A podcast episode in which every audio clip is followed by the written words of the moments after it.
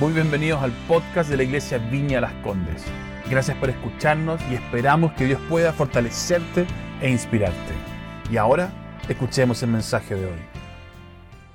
Hola querida iglesia, qué bueno estar hoy día aquí con ustedes eh, para compartir de la palabra de Dios. Estoy muy muy contento, realmente es un honor poder hoy día expresar lo que Dios ha estado poniendo en mi corazón y sé que en el corazón de varios de nosotros y de alguna manera articularlo alrededor de este tema que vamos a estar hablando hoy día, que tiene que ver con el templo de Dios. ¿ya? Quiero hoy día que podamos hacer un recorrido a, través de toda la palabra, así que ten tu Biblia lista ahí porque vamos a ir por muchas escrituras viendo eh, cómo eh, Dios establece su templo en la creación en medio nuestro y cuál es el propósito y la intención de Dios en esto, en, el templo que Él quiere ah, establecer en la tierra. Y quiero que podamos hacer juntos esto eh, con la finalidad de dimensionar primero ah, el corazón y la intención de Dios hacia nosotros, hacia su pueblo, que es algo realmente cautivante. A mí me ha cautivado muchísimo entenderlo. Y también entender el propósito que esto tiene para con el mundo y nuestro propósito hacia el mundo como pueblo de Dios. Así que vamos a comenzar y vamos a comenzar por el libro de Génesis. Vamos a ir al comienzo de todo, el libro de Génesis, y vamos a leer juntos de la NBI, Nueva Versión Internacional, el capítulo 1 de Génesis, del versículo 1 al 3. Dice lo siguiente, Dios en el principio creó los cielos y la tierra. La tierra era un caos total. Las tinieblas cubrían el abismo y el Espíritu de Dios se movía sobre la superficie de las aguas. Y dijo Dios que exista la luz y la luz llegó a existir. Lo que estamos viendo acá es el comienzo del relato de la creación, cuando había completo caos en el universo, en la tierra. El Señor miró esto y vio que no estaba bien, había que traer orden, vida, luz a la creación.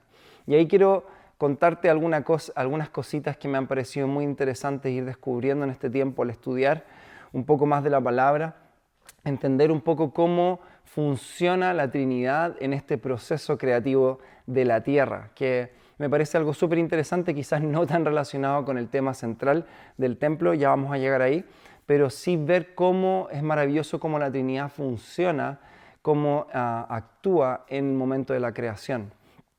Tenemos que entender de que acá Dios, Dios Padre, es quien ve este caos en la creación y ve que esto no está bien. Y Él tiene una intención y un diseño hacia la creación. Y Él es el que intenciona este cambio, esta creación, este acto creativo hacia la creación. Pero luego podemos ver como está escrito acá, que el Espíritu de Dios se mueve, se movía sobre la superficie de las aguas. Y esto es muy interesante porque he aprendido que donde el Espíritu Santo se está moviendo, sobre el caos que se esté moviendo, esta es una señal de que Dios va a hacer algo y quiere hacer algo ahí. Y luego vemos a la tercera persona, vemos a Jesús, y esto lo podemos ver en, Juan, en el Evangelio de Juan capítulo 1, y lo podemos ver en un par de lugares más en la palabra, donde dice que Jesús es el verbo que crea, que da vida a todas las cosas. Así que es maravilloso ver cómo el Padre, el Hijo y el Espíritu Santo están funcionando juntos en este acto creativo. El Padre con la intención, el Espíritu Santo preparando y demarcando la tierra y el verbo que es la palabra de Dios Jesucristo, por quien todas las cosas, dice Juan, fueron creadas y por su voluntad existen, crea en conjunto con el Espíritu Santo todo. En lo que estaba en un caos total viene a un orden, viene a vida. Así es como funciona la creación, cómo actúa la creación en Génesis y cómo seguimos viéndolo. Cuando vemos que Dios está moviendo sobre alguien, incluso en un tiempo de orar, de ministrar a alguien, vemos el Espíritu Santo sobre alguien y así se nos ha enseñado reconocer dónde el Espíritu Santo está moviendo es probablemente una señal de que el Padre tiene una intención sobre esa persona. Y desde ahí vamos hacia la persona y cuando abrimos nuestra boca y profetizamos y declaramos las palabras de Dios sobre esa persona, estamos trayendo el verbo de vida, estamos trayendo la palabra de vida. Y esto trae vida y trae orden donde hay caos, el caos en nuestra salud, en nuestras emociones, en nuestra mente. Así que esta es la manera en la que el Señor sigue creando y me parecía tan importante, tan hermoso comentártelo para que puedas seguir meditando en esto. Ahora, quiero que vayamos a, centrarnos en esto, lo que Dios está haciendo en la creación, y esto para mí es algo muy revelador, y lo escuché de un, pastor, un teólogo, y, para mí reventó mi cabeza, es que no solo estaba creando uh, un lindo planeta donde iba a ser el hábitat, digamos, del, ser humano, de, de ti y de mí, sino que Él estaba estableciendo su templo en la tierra. La gloria de Dios que podemos ver en el libro Apocalipsis y en varios lugares más, que está en los cielos, está extendiéndose, Dios la está extendiendo a la creación por medio del acto creativo y está estableciendo en la tierra un templo, un lugar donde su presencia ha de ser para siempre adorada, donde Dios estará y, querrá, y quiere habitar en medio de su creación. Su amor se manifiesta en su creación, Él quiere compartir de sí mismo y Él quiere tener comunión íntima con su creación. Isaías 66, 1 nos dice que así dice el Señor, el cielo es mi trono y la tierra el estrado de mis pies. Y esto debemos entender como una base en lo que tiene que ver con el templo de Dios. Cuando Dios estaba creando el mundo, Él estaba estableciendo un lugar de descanso para su presencia, donde su presencia habría de reposar, su gloria, su Shekinah. El jardín del Edén, que significa el jardín del deleite de Dios, sería el lugar en la tierra donde todo su esplendor estaría presente, en perfecta comunión, ojo, atención a esto, y armonía con todo lo creado. Este es el diseño original, un lugar donde está, reposa la presencia de Dios en perfecta comunión y armonía con todo lo creado. No solo con el ser humano, sino que con toda la creación animal y vegetal. Este es el diseño original.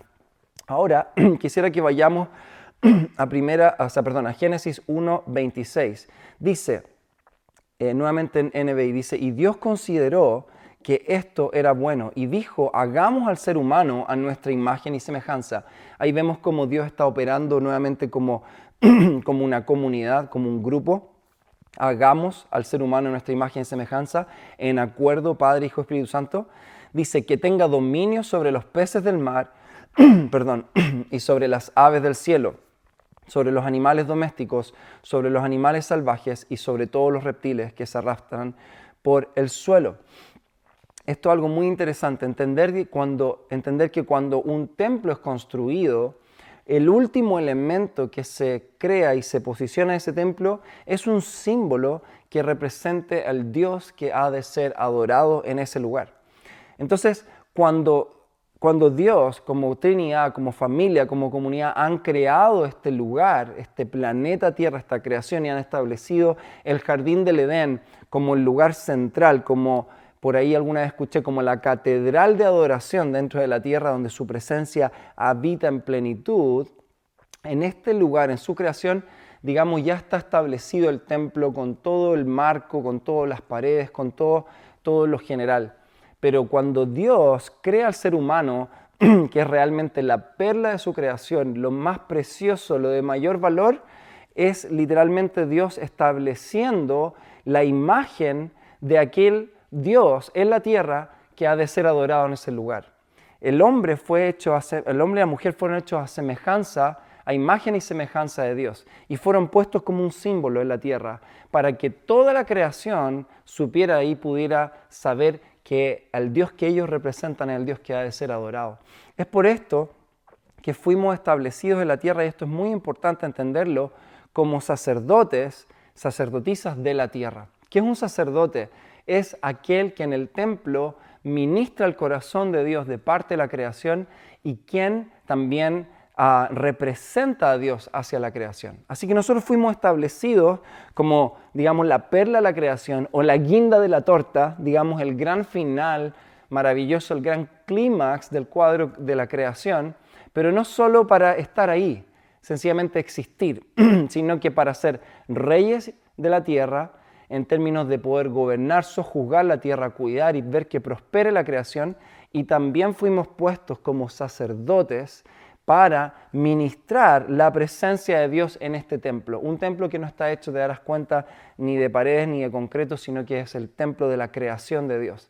Para intermediar y representar a la creación delante de Dios y a Dios delante de la creación. Esto es sumamente interesante entenderlo y vamos a ver más adelante de que este diseño sigue en pie. ¿ok? Podemos saber luego en Génesis 3 que el hombre y la mujer pecan, ¿okay? el pecado uh, original, ¿okay? donde ellos desplazan su confianza de Dios, la ponen en lo creado en lugar del creador, en la serpiente, se convencen de lo que ella le está diciendo, se convencen de lo que ella dice que es bueno y que no es bueno, en lugar de creer lo que Dios había establecido que era bueno y que no era bueno para ellos.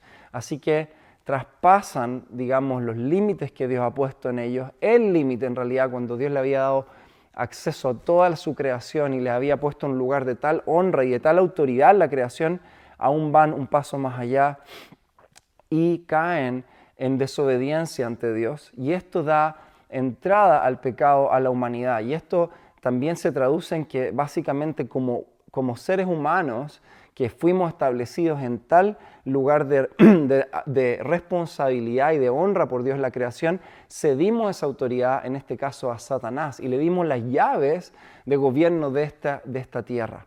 Y con esto podemos leer en, en Romanos 8:20, no solo nosotros como raza humana fuimos sometidos al pecado y, al efecto del pecado en nuestra vida, en nuestra naturaleza, en nuestra identidad, sino que en Romanos podemos ver que dice que toda la creación fue sujetada en contra de su voluntad a la maldición del pecado. Y es por esto que en ese mismo capítulo podemos ver, y tú puedes estudiar más adelante, que dice que la creación gime y espera el día en que los hijos de Dios se manifiesten. Y vamos a entender un poco más por qué porque la, creación está esperando de que nosotros tomemos y retomemos el lugar para el cual fuimos creados. ¿ok? Así que yo lo que estoy haciendo acá es un, paso, digamos, bastante rápido de algo que suelo enseñar en bastante tiempo más, pero siento en mi corazón realmente hablar de esto hoy día. Así que eso fue, digamos, el primer acto, el acto del establecimiento del templo de Dios en la creación, en el comienzo de todo. Ahora, Dios nunca ha desechado este deseo de su corazón. Y este deseo eh, es el de habitar en medio nuestro, el de establecer, como, como dice Isaías, un lugar de reposo y descanso para su presencia en medio de nosotros. Así que ahora vamos a adelantarnos y nos vamos a ir al libro de Éxodo, capítulo 6, 6 al 8, y nos vamos, a, vamos aquí a leer un poco del encuentro que tiene Dios con Moisés al momento de llamarle y enviarle, comisionarle la liberación de su pueblo, el pueblo de Israel que a esta altura de su historia está cautivo en Egipto. ¿okay? Y les dice, así que ve y dile a los israelitas, yo soy el Señor y voy a quitarles de encima la opresión de los egipcios. Voy a librarlos de su esclavitud, voy a liberarlos con gran despliegue de poder y con grandes actos de justicia. Haré, y subraya esto, Éxodo 6, perdón, 6 al 8, creo que no lo dije. Dice, haré de ustedes mi pueblo y yo seré su Dios.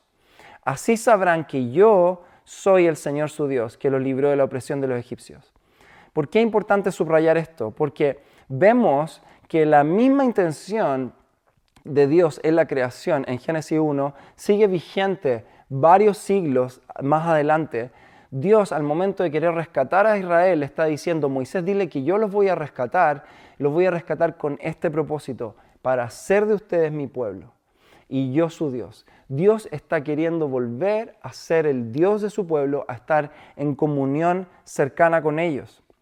Si vemos más adelante en Éxodo 13, 21, el pueblo de Egipto, perdón, el pueblo de Israel ha salido de Egipto y dice lo siguiente, que antes de cruzar el Mar Rojo dice lo siguiente, de día el Señor iba frente de ellos en una columna de nube para indicarles el camino, de noche los alumbraba con una columna de fuego. De ese modo podían viajar de día y de noche. ¿Por qué te leo este pasaje? Aparte de que me parece increíble y siempre me ha fascinado la idea la manifestación de Dios en medio de su pueblo como esta columna de fuego y nube inmensa que yo creo que no es difícil de mencionarla, pero es algo que debe haber sido increíble de ver. Me parece maravilloso que eh, el Señor apenas rescata al pueblo de Israel de Egipto, no los deja ni un momento, ni una hora, ni un minuto solo, sino que aparece el gran yo soy, el yo soy, que en realidad con todo lo complejo de este nombre en el original tiene que ver más o menos con la idea de aquel que se hace presente y va con ustedes. Eh, yo soy, yo soy el que soy, es Dios diciendo, yo voy a estar con ustedes, yo iré con ustedes, yo, yo intervengo en medio de su historia. Así que cuando Dios los saca con todas estas obras maravillosas y el poder de las plagas, apenas el pueblo sale de Egipto, no los deja huérfanos. Dios de inmediato toma posesión de ese espacio y les dice, aquí estoy con ustedes, cumplo mi promesa, yo soy, yo soy en medio de ustedes. Ahora, es maravilloso que si avanzamos a Éxodo 25, 8, veremos que Dios le dice a Israel, a, Moisés dice, después me harán un santuario, ¿ok? Para que yo habite entre ustedes. Y esto a mí me parece maravilloso porque aquí lo que vemos es la intención del corazón de Dios nuevamente de habitar en medio de su pueblo. ¿Ok? Si recordamos, Él quería habitar en medio de toda su creación, pero a raíz del pecado y a raíz del dominio que le dimos a Satanás, Dios ahora ha tomado este pueblo, el pueblo de Israel, para de alguna manera, o en realidad esto es, es para reconstruir y ir restaurando su diseño en la tierra, pero ahora a través de un pueblo, este pueblo escogido, el pueblo de Israel. Y lo primero que el Señor está estableciendo con ellos en este tiempo en el desierto, este tiempo de caminar juntos, es, ok, yo quiero estar en medio de ustedes. Para mí, esta es mi interpretación, la columna de nube y la columna de fuego era de la declaración de Dios de yo estoy con ustedes. El yo soy está aquí presente. Sin embargo, Dios quería empezar a reconstruir poco a poco no solo la idea de que Él está con nosotros, sino que también la posibilidad de tener comunión. Aquella comunión perfecta que estaba tan presente en el jardín de Edén entre el hombre y la mujer y Dios, que había sido destruida, hoy día estaba Dios queriendo restaurarla a través de, perdón, a través del tabernáculo, porque el tabernáculo sería un lugar donde no solo la presencia de Dios vendría, sino que también el pueblo podría ir. Y es aquí donde Dios establece un sistema litúrgico, si queremos llamarle así, sacerdotal, donde Dios establece sacerdotes que tomarían este rol de intermediar entre Dios y la santa presencia de Dios y el pueblo. Este sería el lugar de morada de Dios, este tabernáculo en medio de su pueblo. Y, en realidad sería el primer establecimiento de un santuario, o de lo que después vamos a entender como más claramente como un templo, o como nosotros lo entendemos, donde la gloria de Dios reposaría en la tierra, que era el diseño original. Y esto sería la primera vez desde la caída del hombre en Génesis 3. Esto, ¿por qué lo, lo resalto una y otra vez? Dios no se ha olvidado de su deseo. Dios no se ha olvidado de su deseo de habitar en medio de nosotros. Y eso me conmueve. Luego podemos ver a, lo largo de la historia de Israel qué pasó con este templo. Luego que el pueblo de Israel entra a la tierra prometida, el tabernáculo, el arca del pacto establecida en la ciudad de Silo, y ahí estuvo varios años hasta que fue tomada en una guerra por los filisteos. Eso lo podemos ver. Um, eh, en, las escrituras que fue tomada el arca y lo que podemos ver luego en Crónicas es que en Primera de Crónicas 15:28, cuando David es eh, establecido como rey de Judá e Israel, él lo primero que hace es traer el tabernáculo, el arca, de vuelta al pueblo. ¿okay? Él entiende que la prioridad de la nación es que la presencia de Dios esté en medio del pueblo.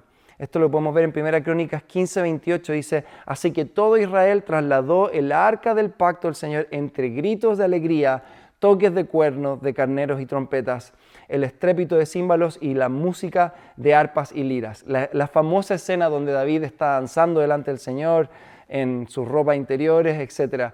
Pero básicamente es la alegría del pueblo luego de que el arca había sido tomada fuera y había salido, que representaba la presencia de Dios, hoy día volviendo a el pueblo de Israel. Luego de 70 años en que el arca estuvo fuera. ¿okay?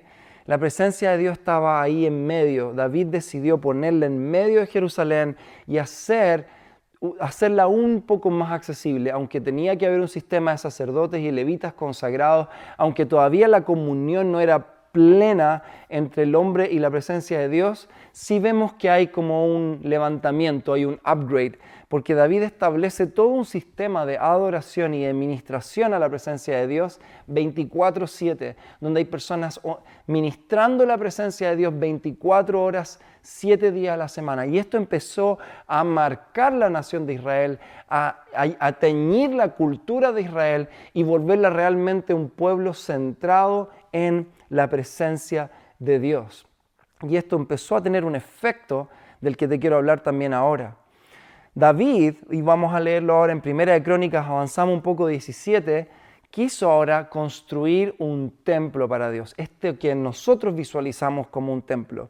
Dice acá, una vez instalado en su palacio, David le dijo al profeta Natán, aquí me tienes habitando un palacio de cedro, mientras que el arca del pacto del Señor se encuentra bajo una simple tienda de campaña. Paréntesis ahí, la verdad es que la, expresión del arca ahí con el reinado de David probablemente era la más lo voy a decir de esta manera, la más hippie, en el sentido de que era la más sencilla, eh, quizás con algunas túnicas, algunos géneros, pero aún era más simple eh, que la que había en medio de Israel, el templo del tabernáculo de Moisés en el desierto. Era algo muy sencillo que a mí personalmente me encanta porque habla de accesibilidad, habla de que realmente Dios, y eso lo vamos a comentar ahora, no estaba preocupado de las apariencias su corazón en el reinado de David estaba siendo tan, digamos, eh, satisfecho y tan honrado porque el pueblo amaba y priorizaba tener la presencia de Dios en medio de ustedes, de ellos.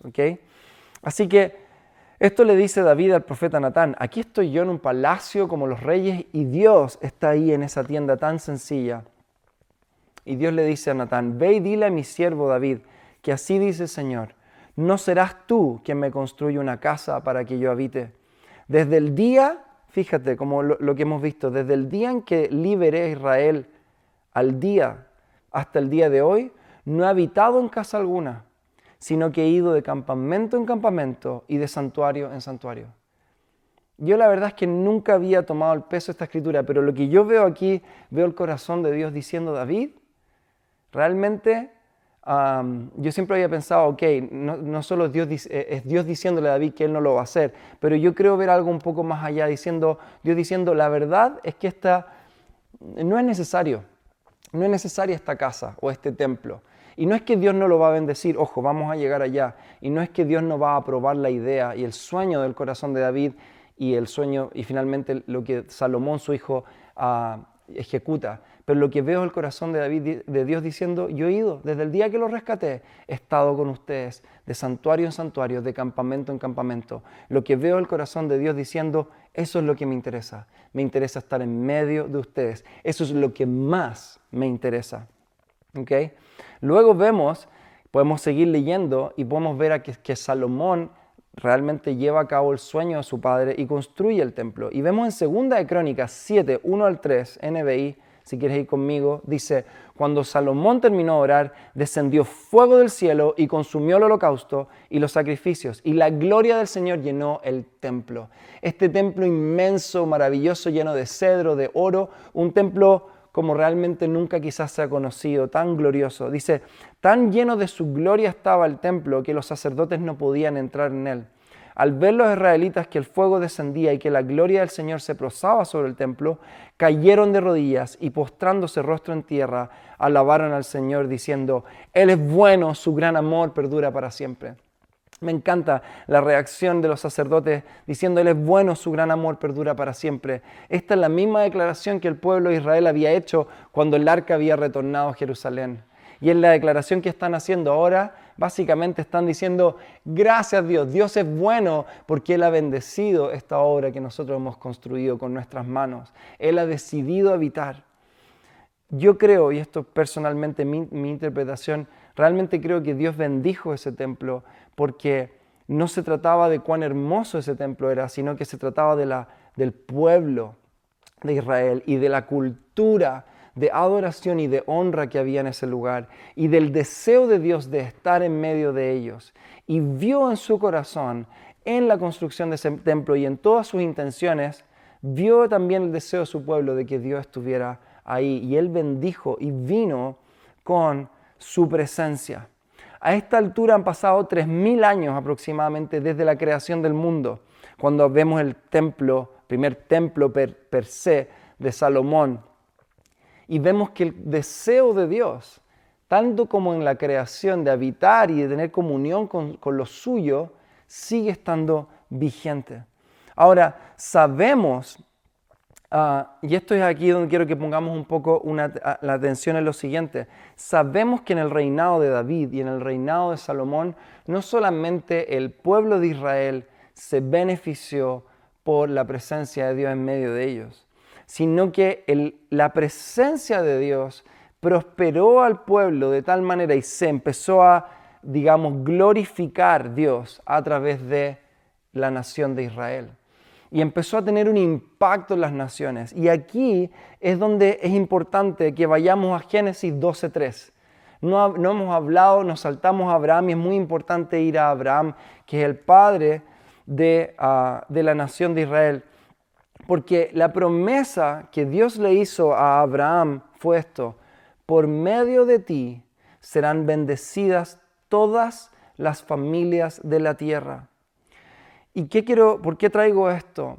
Porque el deseo de Dios de habitar en medio de su pueblo, de estar en medio de, su pueblo Israel, no era tan solo para con el propósito de beneficiar la nación de Israel, sino que a través de Israel, como les dije, restaurar su diseño original, que es restaurar el templo en toda la creación. Y esto significaba empezar a, propagar eh, el reino de Dios, el reino de Dios propagarse por medio de Israel. Poder, Dios quería glorificarse en medio de su pueblo, quería hacerse dar a conocer a las otras naciones también. Este es el propósito de Dios con Israel. No es solo bendecir a su nación, a su amada nación, sino que también glorificarse en la tierra y traer a las personas y atraerlas a Dios. ¿Ok? Recién hablaba con, con me explicaba realmente que Jerusalén estaba posicionado en un lugar tan estratégico en medio de dos imperios en ese momento, entonces todo el comercio y todo, todo el fluir pasaba por este lugar, pasaba por esta ciudad. Y Dios puso a Israel en esta tierra prometida con el propósito de bendecir a las naciones. Y esta promesa que Dios le hace a Abraham en el reinado de David y en el reinado de Salomón, sobre todo, la vemos en su máxima expresión histórica vemos el deseo de Dios de habitar en medio de su pueblo en máxima expresión dentro del antiguo pacto, dentro de un sistema ah, limitado de adoración, pero ahí bien presente. Y vemos también la máxima expresión de Israel siendo de bendición a las naciones. Tanto así que personas venían de todos los lugares a visitar a Salomón, a Salomón, a visitar el templo, a visitar la ciudad y a, entender quién era este Dios, a conocer a este Dios. Sin embargo, sabemos que el corazón de Salomón comenzó a desviarse y así el de su descendencia y de los reyes que venían por delante. El corazón del pueblo de Israel se apartó, se apartó de Dios, se apartó de este corazón. Esto es bien interesante y bien fuerte, pero esto lo dice un arqueólogo que se llama Rodrigo Silva, dice, mientras que en el tabernáculo, refiriéndose al tabernáculo de Moisés, incluso también el de David, los fieles conversaban directamente con los sacerdotes, en el templo de Salomón las ofrendas y sacrificios pasaban por varias personas hasta llegar a las autoridades eclesiásticas. El problema fue que el pueblo pasó a idolatrar el santuario, que apenas era un símbolo, olvidándose de, de lo que realmente simbolizaba. El pueblo de Israel se desvió hacia ídolos, hacia otros dioses e incluso comenzó a idolatrar este templo maravilloso. Y esto tiene que ver con la falta, según lo que dice este hombre, y concuerdo también, de comunión cercana. Aunque el tabernáculo estaba ahí en unas telas eh, en el reinado de David, la gente sabía que estaba cerca de Dios y sabía que podía ir a Él. Pero en el templo de Salomón esto se volvió más complejo, una liturgia muy compleja, hasta incluso burocrática. Y la gente empezó a apartarse de esta comunión que se iba cada vez acercando más, se volvió más lejana, se volvió más religiosa y empezó a poner su devoción en otros dioses, en otras cosas. Incluso podemos ver en la palabra cómo había idolatría en el mismo templo y los sacerdotes se volvieron a otros dioses y cómo esto dolió el corazón de Dios. Así que el Señor permitió que Israel fuera eh, invadido por el imperio babilónico en el año 586 a.C. y a través de esta invasión el templo fue completamente destruido y todas sus posesiones fueron robadas. Sabemos luego que bajo el liderazgo de Nehemías, de Zorobabel, de, Esdras, en un lapso de 46 años se construyó y se reconstruyó el templo, el segundo templo. Pero este templo no tuvo la misma gloria, ni arquitectónica ni espiritualmente que tuvo el primero. ¿Por qué? Porque el corazón del pueblo se había apartado. Se había apartado incluso en el proceso de reconstruir el templo. Se había apartado de su Dios. Y Dios me ha estado hablando fuertemente en este tiempo, y este es un paréntesis importante que quiero hacer, que muchas veces...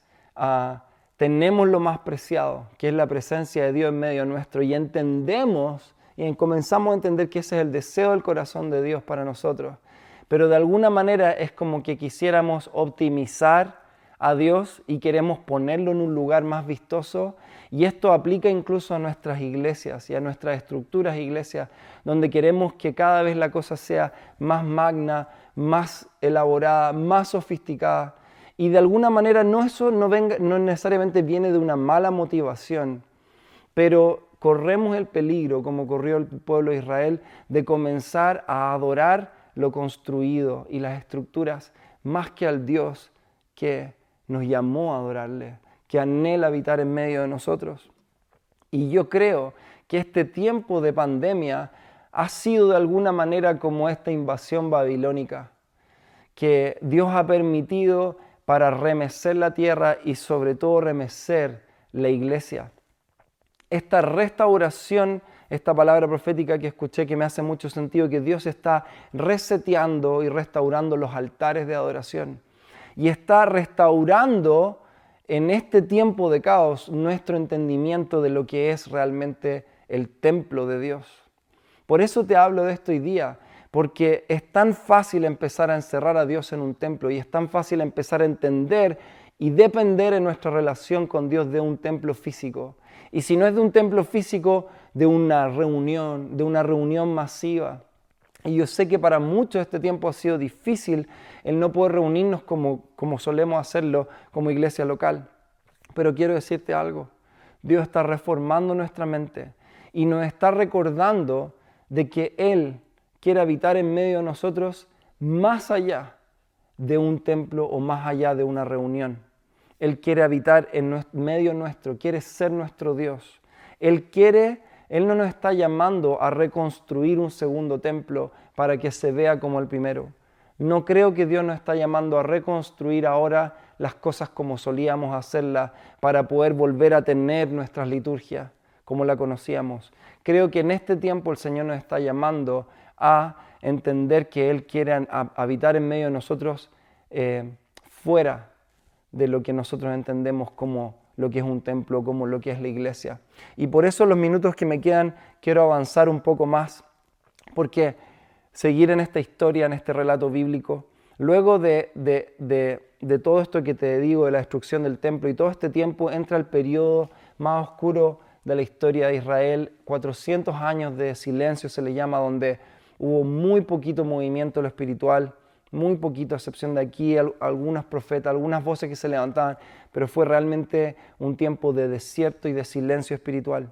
Pero Dios me ha hablado de esto, que antes de un gran mover, antes de una gran manifestación de su gloria, siempre hay un silencio, hay un preámbulo de silencio, tanto como en el Pentecostés que vino un ruido, ese ruido fue antecedido por un silencio, por un espera, en oración, en devoción. Así que este silencio sería la antesala a la mayor manifestación de la gloria que, en la tierra ha conocido de Dios, la del Mesías. Déjame leerte esto que dice un teólogo que se llama Derek Murphy. Dice, Israel vio la presencia manifiesta de Dios a través de símbolos de fuego y de nube, refiriéndose a la columna. Jesús es la revelación suprema de Dios. Su carácter, escucha esto, eclipsa los símbolos del Antiguo Testamento. En Jesús vemos la naturaleza y el carácter de Dios. Y su ministerio en la tierra fue salpicado con momentos que revelaron su gloria. Todo esto que hemos leído hasta ahora son salpicones de la, gloria de Dios. Pero el clímax de su gloria fue revelado en su vida y en la humillación de la cruz. Jesús vino a eclipsar toda todas las manifestaciones previas, no que no fueran gloriosas, pero Él vino a ser la gloria de Dios en medio de nosotros. Emanuel, Dios con nosotros. Y rápidamente quiero explicarte esto. Quiero explicarte que el libro de Hebreos es el mejor libro donde tú puedes entender esta figura. La figura de primero que todo Jesús como el, Jesús como el nuevo sumo sacerdote. Recuerdas que nosotros fuimos establecidos como, como sacerdotes de la creación. Entregamos ese poder. Por eso es que luego, cuando Dios empieza a, restaurar esto en medio del pueblo de Israel, se establecen sacerdotes. Se establecen sacerdotes en medio de Israel. ¿Okay? Ahora Jesús vino a ser el sumo sacerdote enviado por el cielo. Él vino a ser también el perfecto sacrificio. Recuerdas que en, lo que el Señor demandaba para tener comunión con Él, había que sacrificar animales que ah, eran sacrificios expiatorios por el pecado y por el mal del pueblo. Jesús vino a ser Él mismo y a tomar el lugar Él mismo del, del sacrificio requerido, necesario por el pecado de la humanidad. Y Jesús también vino a ser el templo, el templo de Dios en medio de nosotros. Déjame leerte un par de escrituras, Hebreos 9, 11 al 12. Dice, entonces Cristo ahora ha llegado a ser el sumo sacerdote por sobre todas las cosas buenas que han venido. Hmm. Él entró en ese tabernáculo superior y más perfecto que está en el cielo, el cual no fue hecho por manos humanas, ni forma parte del mundo creado. Cuando Jesús es sacrificado y, y muerto en la cruz, él mismo como sumo sacerdote se presenta él mismo como el sacrificio delante de este tabernáculo. Y no se refiere al tabernáculo del templo, en ese caso el segundo templo físico de Israel, sino que al templo del trono de Dios. Él se presenta a sí mismo delante de el Padre y el Padre ve este sacrificio y lo acepta como un sacrificio agradable. Por eso dice, con su propia sangre, no con la sangre de cabras ni de becerros, entró en el lugar santísimo una sola vez y para siempre y aseguró nuestra redención eterna. Él vino a ser el sumo sacerdote, vino a ser el sacrificio perfecto y vino a ser el templo. El templo, este templo que había sido hasta ahora hecho por manos humanas, Él vino hacer este lugar. Juan 2, 19 al 22 dice, Jesús le dice a sus discípulos, destruyan este templo, refiriéndose al templo que había sido construido por mano humana, y yo lo levantaré de nuevo en tres días. Tardaron 46 años en construir este templo, y tú vas a levantarlo en tres días, le responden sus discípulos. Pero el templo al que se refería era su propio cuerpo. Así pues, cuando se levantó de entre los muertos, sus discípulos se acordaron de lo que había dicho y creyeron en la escritura y en las palabras de Jesús. Jesús, el templo, sería destruido, sería atravesado y en tres días en su resurrección sería levantado, sería ah, restaurado para siempre, por completo. Él ha hecho la obra por completo. Jesús, el sumo sacerdote, el sacrificio y el templo, se, presentó a sí mismo delante de Dios y fue acepto delante de Dios. Su perfecto sacrificio llegó ante el trono de Dios y fue aceptado y recibido como un olor grato delante de su presencia. Él murió por nosotros, pero ojo, no solo por nuestros pecados, sino para restaurar y comenzar a restaurar ahora absolutamente todo lo que se había perdido en el jardín del Edén todo este diseño donde el templo de Dios fue sujeto a maldición, Jesús vino a restaurarlo ahora Él, en Él mismo, en Él mismo. Y tengo cinco minutos para terminar. Y quiero decirte esto, el templo ahora ya no está en un lugar físico. Jesús vino a decir, ya no es necesario un lugar físico. Por eso es que su conversación con la mujer samaritana, y él le dice, ustedes los judíos dicen que se debe adorar allá o acá, y él dice, ya no adorarás en este monte o en el otro, sino que el Padre busca adoradores que le adoren espíritu en verdad, en todos lados, de todas las naciones, de toda tribu, de toda nación. Jesús vino a establecer y a restablecer el diseño original, que no dependía de un lugar físico, que no dependía de algunas rocas puestas por un hombre, que no dependía de una liturgia. Él vino a restaurar nuestra comunión con Él plenamente, para restablecer nuestra comunión con Él, pero también para restablecer su propósito de a través de nosotros bendecir a la tierra. Quiero que lo dimensiones y lo entiendas así. Primera de Pedro 2, 4 al 5 dice, ahora ustedes se acercan a Cristo, quien es la piedra viva principal del templo de Dios, o la piedra angular en otras versiones. Esta piedra es como un arco que se pone entre medio de, de los pilares y sujeta todos los ángulos de un edificio. Él vino a ser esta piedra principal, esta piedra que fue desechada por los hombres. La gente lo rechazó, pero Dios lo eligió para darle gran honra. Y ustedes son hoy día las piedras vivas con las cuales Dios edifica su templo espiritual. Jesús vino a ser puesto a establecer una piedra, a ser establecido perdón, como una piedra angular para que alrededor de él cada uno de nosotros vamos siendo pequeñas piedras que vamos construyendo un templo espiritual. Este templo espiritual ya no está sujeto a un espacio físico, a un espacio geográfico, no está sujeto a un estatus social o, o a una cultura determinada, está en donde Cristo esté. En cada corazón donde Cristo habita, ahí está construyéndose y restaurándose este templo en la creación. Puedes ver la imagen de Edén siendo reconstruida ahora, este templo, pero no en un edificio, no en un lugar aquí o allá, sino que alrededor de toda la tierra. Además dice, son sacerdotes santos, dice esta misma escritura. ¿Se acuerdan que fuimos establecidos como sacerdotes? Pedro nos está diciendo, ahora ustedes son el templo, pero también ustedes son los sacerdotes por la mediación de Jesucristo, ustedes ofrecen sacrificios ahora de animales, no, sacrificios espirituales que agradan a Dios. Déjame decirte algo, en ti hoy día Dios ha reconstruido, está reconstruyendo su jardín del Edén, su lugar de deleite. Cada vez de que tú decides adorarle, en intimidad o en, comunidad, el jardín del Edén es restaurado en medio de la oscuridad y la presencia de Dios viene a descansar. Por eso es que su gloria reposa y Él habita en medio de la alabanza de su pueblo. Aquí, en un parque, en cualquier lado, su presencia viene en este templo espiritual que somos tú y yo. Y quiero mostrarte cómo termina esta historia, cómo termina esta historia. Apocalipsis 5, 9 al 10.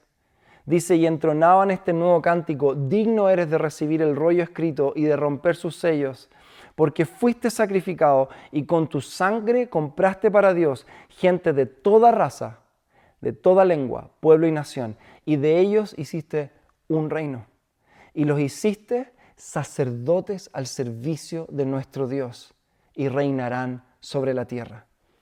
¿Cuál fue el diseño original? Establecernos como seres humanos, como reyes para gobernar la tierra y sacerdotes para ministrar su presencia. Aquí el Señor está, el cielo está adorando a, Cristo y está diciendo, por tu sangre, ¿sabes cuál fue el mayor eh, recompensa de la sangre de Cristo? Fue que fuimos y estamos siendo, ya hemos sido restablecidos a nuestro rol original reyes que reinaremos sobre la tierra. Tú y yo vamos a reinar sobre la tierra. Si Cristo reina en nosotros, reinaremos sobre la tierra, en la nueva tierra. Y ya estamos reinando por medio de su Espíritu Santo. Ya se escucha el sonido de la restauración de todas las cosas. Y también nos hizo sacerdotes al servicio de nuestro Dios. Quiero leerte la última escritura, Apocalipsis 21, 1 al 3. Este es ya el final del relato. Qué hermoso que sabemos cómo termina la historia. Por muy oscuro que hoy día se vean las cosas, muy difíciles, sabemos cómo termina. Y dice, después vi un cielo nuevo y una tierra nueva, porque el primer cielo y la primera tierra habían dejado de existir, lo mismo que el mar. Vi además la ciudad santa, la nueva Jerusalén que bajaba del cielo procedente de Dios, preparada como una novia hermosamente vestida para su prometido.